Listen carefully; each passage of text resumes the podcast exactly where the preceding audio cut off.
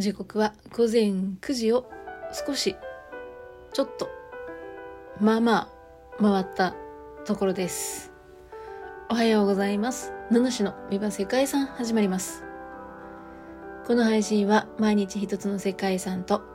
その世界遺産からイメージする世界遺産言葉を私七種が勝手に紹介する番組です。はい。えー、今日は11月2日ですね。今日はですね、死者の日です。はい。皆さん、死者の日って言ってピンとくるでしょうか？最近はどうですかね？メディアなんかでも取り上げられることもあるんでしょうかね？えー、っと、いつ頃だったかな？何年か前にディズニーの映画の「リメンバー・ミー」でもねこの死者の日が、まあ、舞台っていうんですかね。メキシコがね舞台になってる映画ありました。はい。死者の日はですねメキシコの伝統文化だったり風習です。特にメキシコにおいてっていうふうに書いてあるんですけども死者を忍びそして感謝して生きる喜びを分かち合うことを目的とする。この伝統はメキシコにおいて最も重要な風習の一つであり、毎年11月2日と、あ、11月1日と2日に祝われます。メキシコ全土で祝われますが、特にパツクアロ湖に浮かぶハニッツィオ島とオアハカというのがよく知られているよということだそうです。そうか。いつかね、行ってみたいなと思います。この死者の日に合わせてメキシコに行ってみたい。まあ、もし、ね、そのタイミングでメキシコに行くことがあるとするならば、うん。ここに行きましょう。それが本日の世界遺産。オアハカ歴史地区とモンテアルバンの考古遺跡です。はい。えメキシコ南部にある歴史地区オアハカと古代遺跡モンテアルバンを含む文化遺産となっております。南シエラマドレー山脈の中にありますオアハカ渓谷に位置しています都市オアハカ。えー、ここに歴史的な建造物が残されているんですね。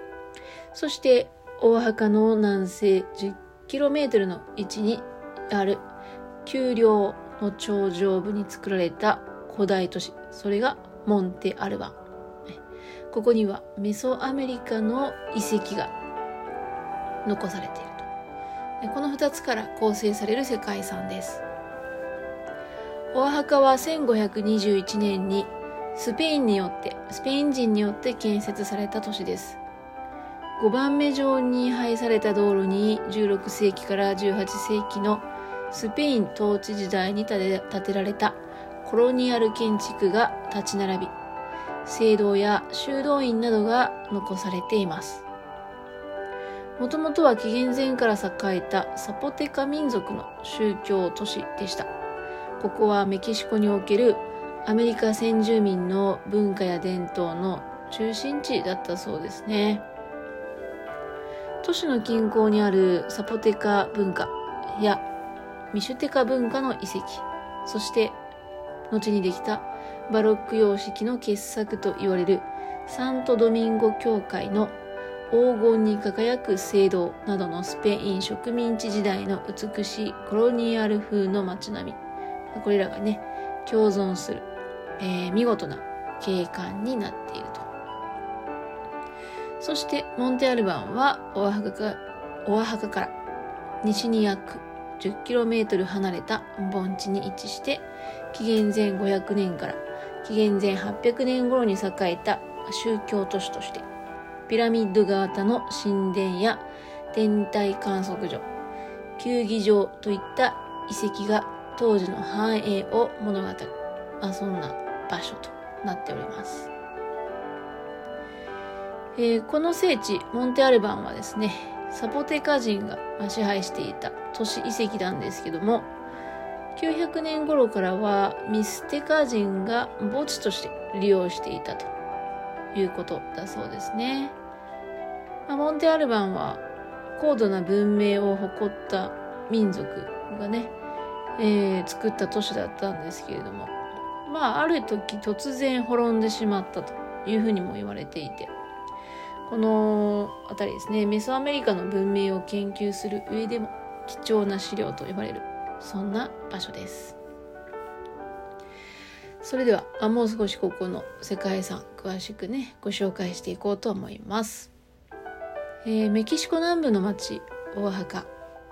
ここは南シエラマドレの山々に囲まれた温和な気候の都市です。古代の遺跡やスペイン人到来以前のインディヘナ文化、そしてその後のスペイン植民地文化がバランスよく揃った観光の要衝としても人気の場所です。まあ観光ね、すごいいい場所なんで人がたくさん来るのかな。えー、特に街の中央広場にあるサントドミンゴ聖母は17世紀に建てられたバロック建築の傑作と言われています。あ、聖母って言っちゃった。聖堂ですね。特に注目なのが華麗な装飾が施された内部です。入り口を入ってすぐの天井には金箔と木彫レリーフで作られた生命の木があります。この生命の木は先住民の死生観とキリスト教の聖人たちがブドウの木で表されているものなのだそうです。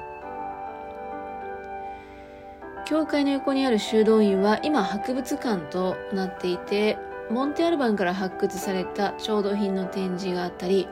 大墓の文化が紹介されています。その他にもバロック様式で建設された征服者コルテスが住んだ館、コルテスの家などですね、見どころも多い、それが大墓です。そしてそんな大墓の西方4キロ、10キロメートルですか？の場所に建てられたモンテアルバン遺跡。ここはスペイン人によって白い山と名付けられました。ここは紀元前500年頃、オルメカ文明と文化的な交流が始まった。まあ、これが始まり。紀元前後には最初の大規模な建造物が作られたと言われています。最盛期を迎えたのは、少し後ですね。300年から700年頃のサポテカ族の時代でした。メキシコ南部のオアハカ州は紀元前10世紀頃から2500年という長い間にわたってサポテカ文明が栄えた地域と言われています。このサポテカ文明というのはスペインが来る前ですね。マヤとかアステカなどに代表される高度な文明が栄えたメキシコ高原、ユカタン半島などの地域で最古の文字、サポテカ文字であったり、260日の歴が使われていた、そんな文明でも知られています。サポテカ文明の中心だったのがモンテアルバという山の上の神殿都市でした。まあ、このモンテアルバンに、えー、神殿都市が建設された理由としては外敵に対して大墓盆地の複数の町が盆地中央に中立的な新都市を建設したというふうに考えられていたりモンテアルバンが建設される直接の契機になったのは戦古天気中期から後期にかけての大墓盆地の勢力争いの激化だったっていう推測も推察もあるそうです。えー、特に、まあ、勢力争いの話に関してはモンテアルバンが建設された、えー、直前の時期に、まあ、そこそれまでは盆地の、まあ、低いところに集落が築かれていたっていうのが、まあ、急に丘の上に、えー、都市が築かれるようになったので、やっぱり丘のちょっと高いところにある方がね、えー、ま、争いの中ではね、人の攻撃を受けるっていう意味では防衛機能が、えー、発揮されると思いますので、そういうまあ都市を守るというのに適している集落っていうのがねちょっと高いところに次々と建設になったっていうことが、まあ、分かっているということみたいですね。なので、まあ、モンテアルバンもそういった理由で丘の上に防衛機能を持つ集落としてね建てられ始めたのかなということですね。だけど、まあ、山の上に建てるっていうのはちょっとした苦労もありました。まあ、このメキシコっていうこの周辺の気候の、うん、っていう理由もあるんでしょうけどやっぱり食べ物とかね水の確保運搬に苦労したというふうに書いてありましたね、まあ、その分防衛の面では有利に働いたっていうこともあるそうですその他にサポテカの人は山といったね高い場所を神聖視したっていう、まあ、宗教的な考え方もあるので宗教都市っていう風にここが表現されたりすることもあると言われております。うん。どうなんですかね？なんかちょっとその、うん、どうなんだろうな。なんか後付けなような気もしますけどもね。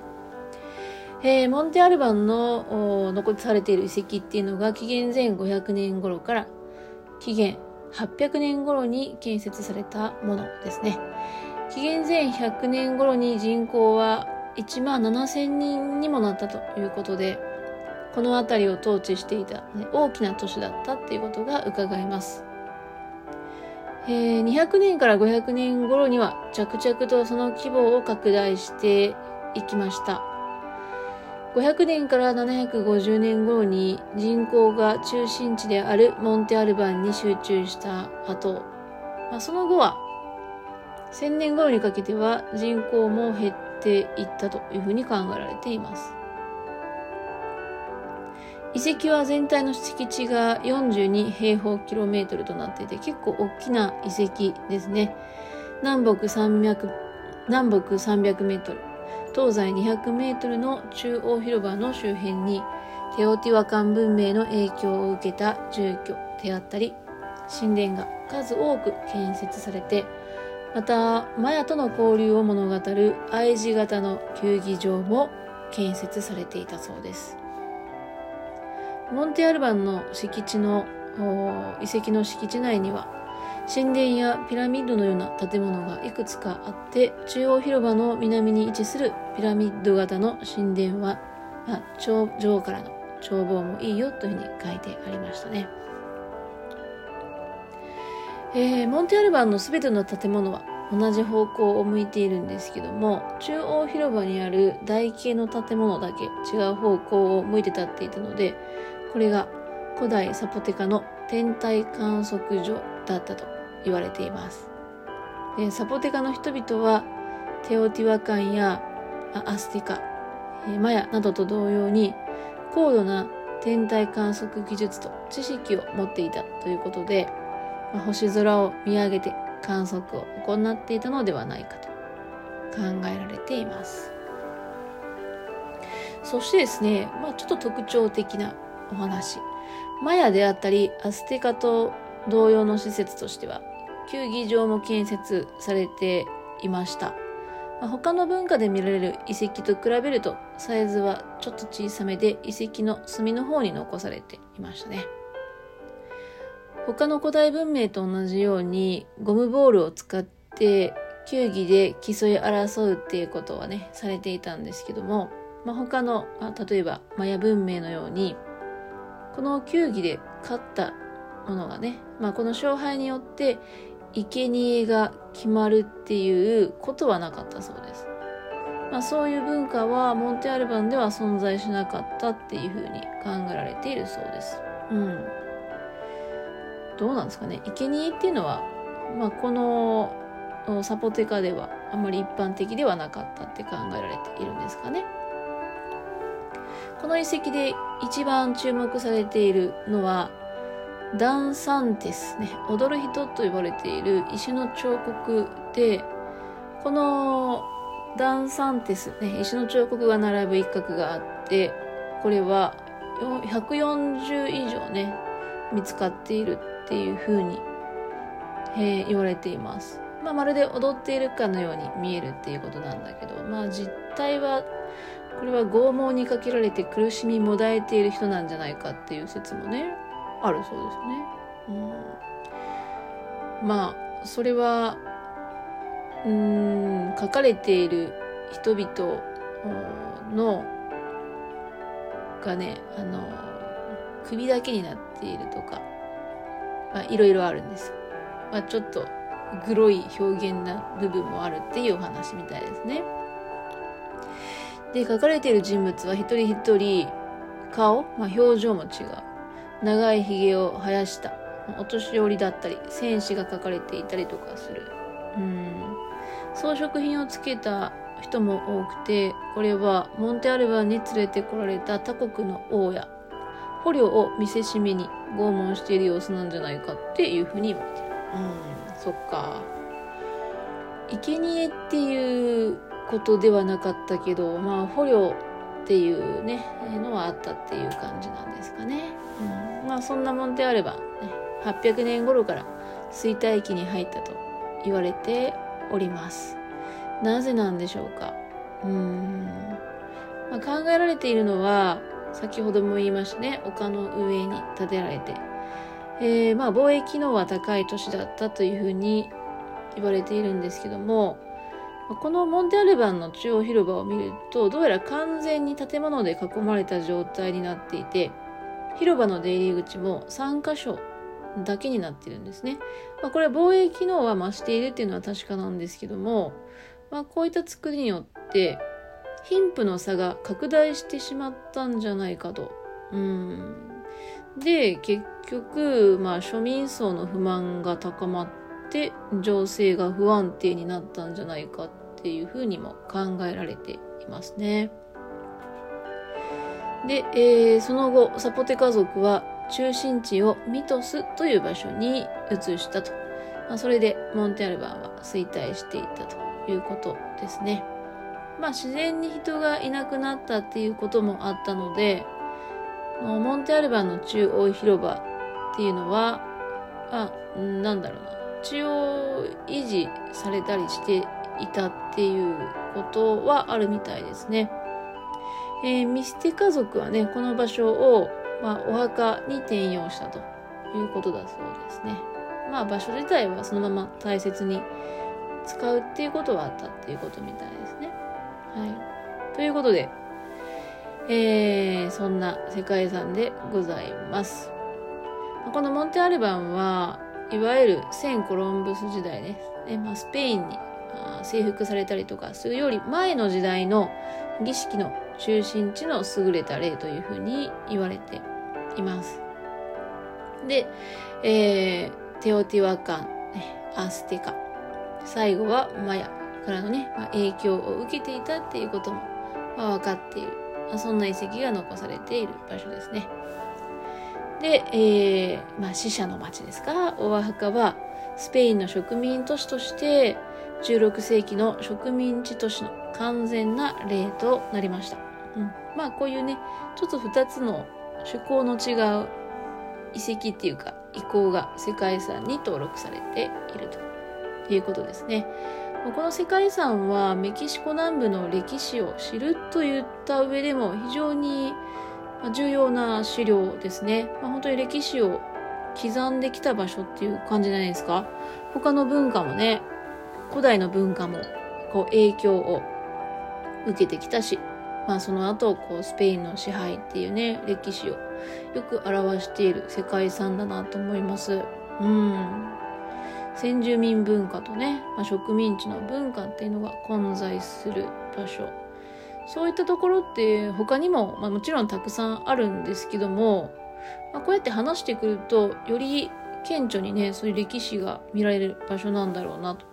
遺跡自体もねのモンテアルバンの古代遺跡に関してもまあしっかりと保存状態が、まあ、完全な形とは言わないまでも非常によく残されているような印象を受けましたね。はいということで、えー、今日はメキシコ、ね、死者の日っていうことでオアハカ歴史地区とモンテアルバンの古代遺跡をご紹介してきました。えー、本日の本日の世界遺産言葉は、まあ、私がねこの死者の日であったりこの文化に対してね受けた印象、まあ、このお墓の印象って言ってもいいかもしれないですね、まあ、強い印象を与えるっていう風に、えー、しました、うん、まあ死者の日に引っ張られているところは大きいかな。えー、うん。ということです。はい。ね。皆さんは死者の日にはそんなに興味がないかもしれませんけどもなんとなく色味的に死者の日ってあのリメンバー・ミーっていうね、映画見られた方はなんとなく印象あるかもしれませんけど、マリーゴールドのね、オレンジの印象がありますね。で、えっと、10月のね、31日、10月の末のハロウィンもなんかかぼちゃのオレンジだったり、うーん、まあ仮装もね、どちらかというと、まあ死者っていうかね、お化けとか、そういう、そういうキャラクターの仮想のイメージも強いかなって思いますのでね、えー、やっぱりこういうのってすごいこの時期だけのすごい印象に残るイベントかなっていうふうにも思ったりしますね。はい。どうだったんだろう今年のハロウィンは。ということでハロウィンの話じゃないですね、まあ、今日は死者の日ということで最後までお聴きいただきましてありがとうございますでは皆様本日も素敵な一日をお過ごしください。七しでした。